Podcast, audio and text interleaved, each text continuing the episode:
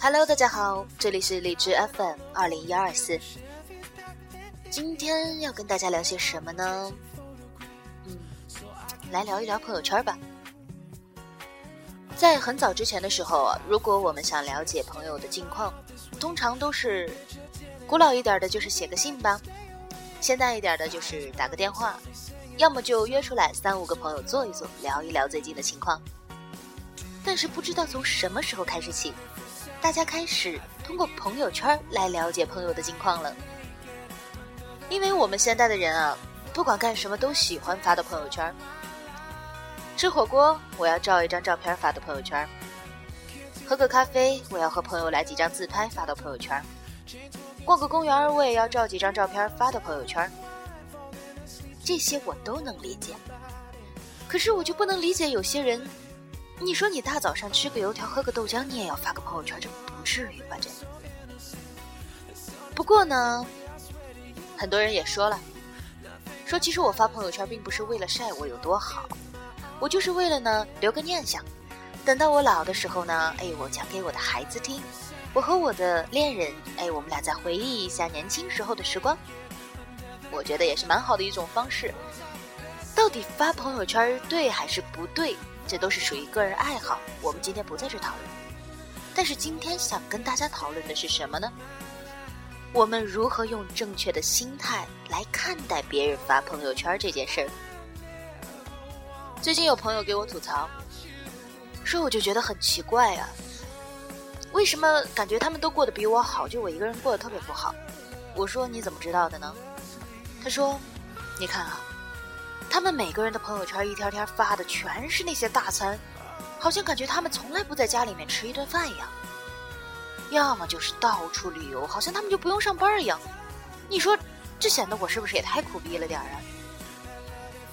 所以呀，桃子今天想要给大家推荐作者王鹏程的一篇文章：陈道明没那么完美，朋友们没那么幸福。希望大家听过之后就能够了解。我们应该以什么样的心态来发朋友圈，而我们又应该以什么样的心态来看待别人的朋友圈？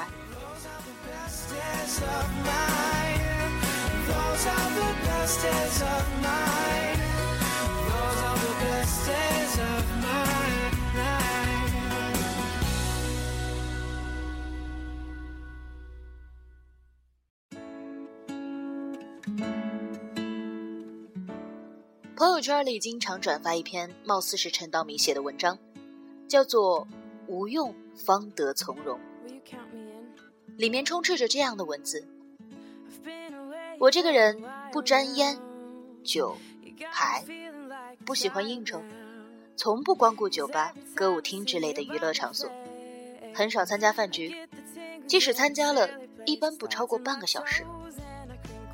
工作之外，剩下的便只是读书。练字、弹琴、下棋，为女儿做衣服，为妻子裁皮包了。我始终怀疑这不是出自陈道明本人的手笔，而是某一个记者或者是写手根据采访或者是道听途说后编撰的文字。因为正常来说，一个人不会在自己写的文章当中如此的自我标榜。这个世界上。也很难有文中描写的那样完美的高大上的人。我们喜欢陈道明的表演，于是乎，我们倾向把他意淫为一个完美男人。我们经常通过别人的外在来判断他们的内在，以为我们看到了全部。而阳光之下，或多或少，人们都在表演，而阴影之中，不为人所见的，才是真实。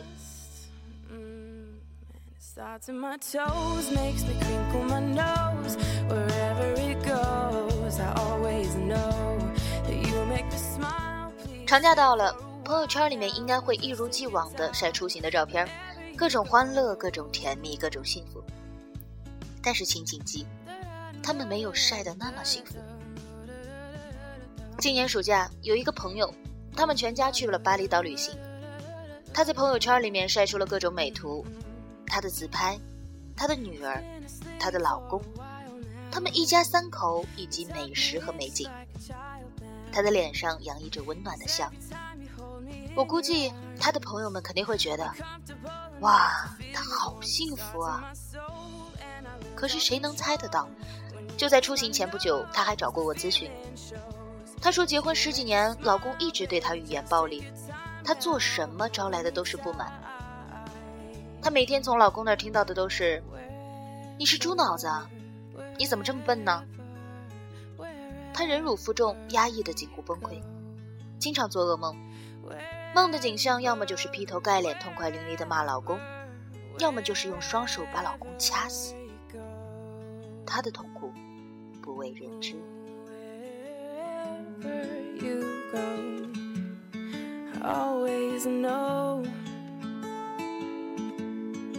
You make me smile even just for a while。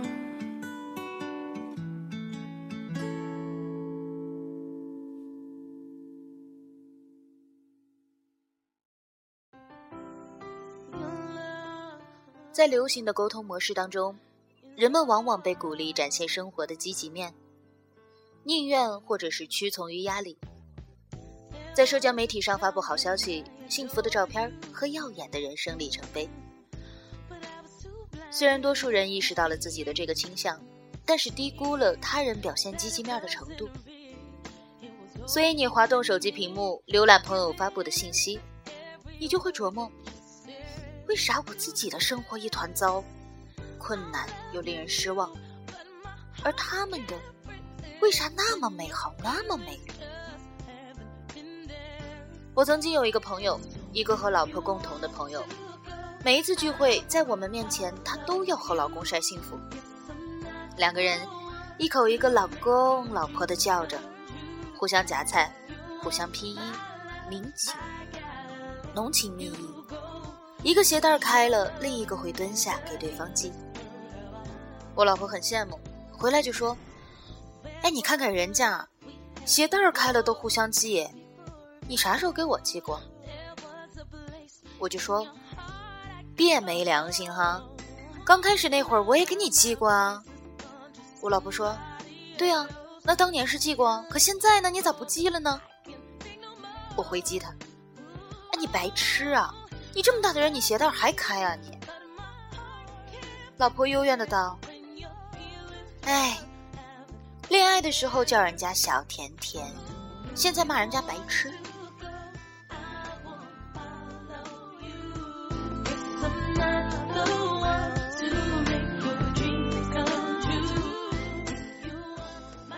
有一天，那个朋友哭着跑过来和老婆诉说，因为怀疑他在外面有人。半夜的时候，她老公把她的头发剪得豁牙溜齿，让她没有办法出去见人。在后来的一次，她老公揪着她的头发，把她的头撞向了暖气片。再后来，再后来，我们就没有了他们的消息。据说她和老公分手了，自己跑回了老家。我们都唏嘘不已，因为他们看上去是那么甜蜜的一对。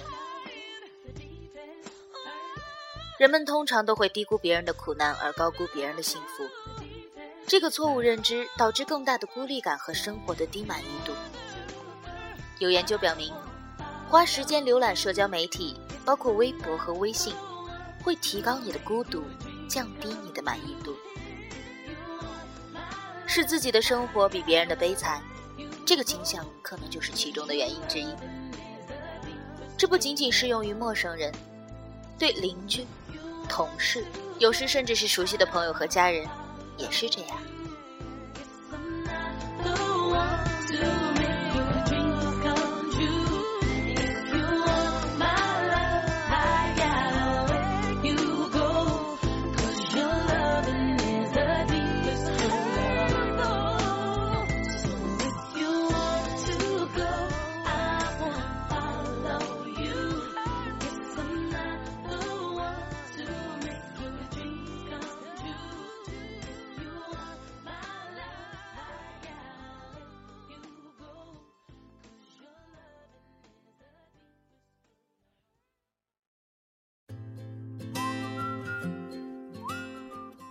在《以正念应对焦虑》一书当中，心理学家苏珊·奥斯陆和丽萨贝斯·茹莫尔描述了这个基本发现：什么呢？我们经常通过别人的外在来判断他们的内在，但往往惊讶的发现，某个同事有自杀的想法，一个邻居有酗酒问题，或者是街角那对很幸福的夫妻却有家庭暴力。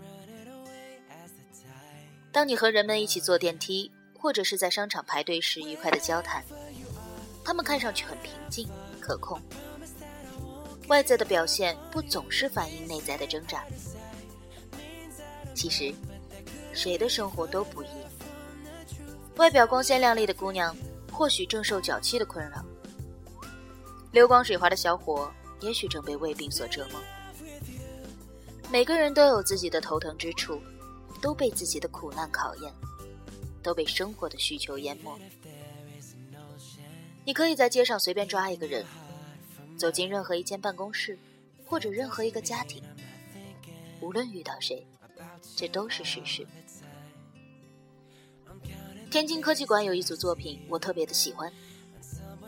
在光的照射下，观众在前面看到的是温馨美好的场景，而屏幕后面的只是一堆破铜烂铁。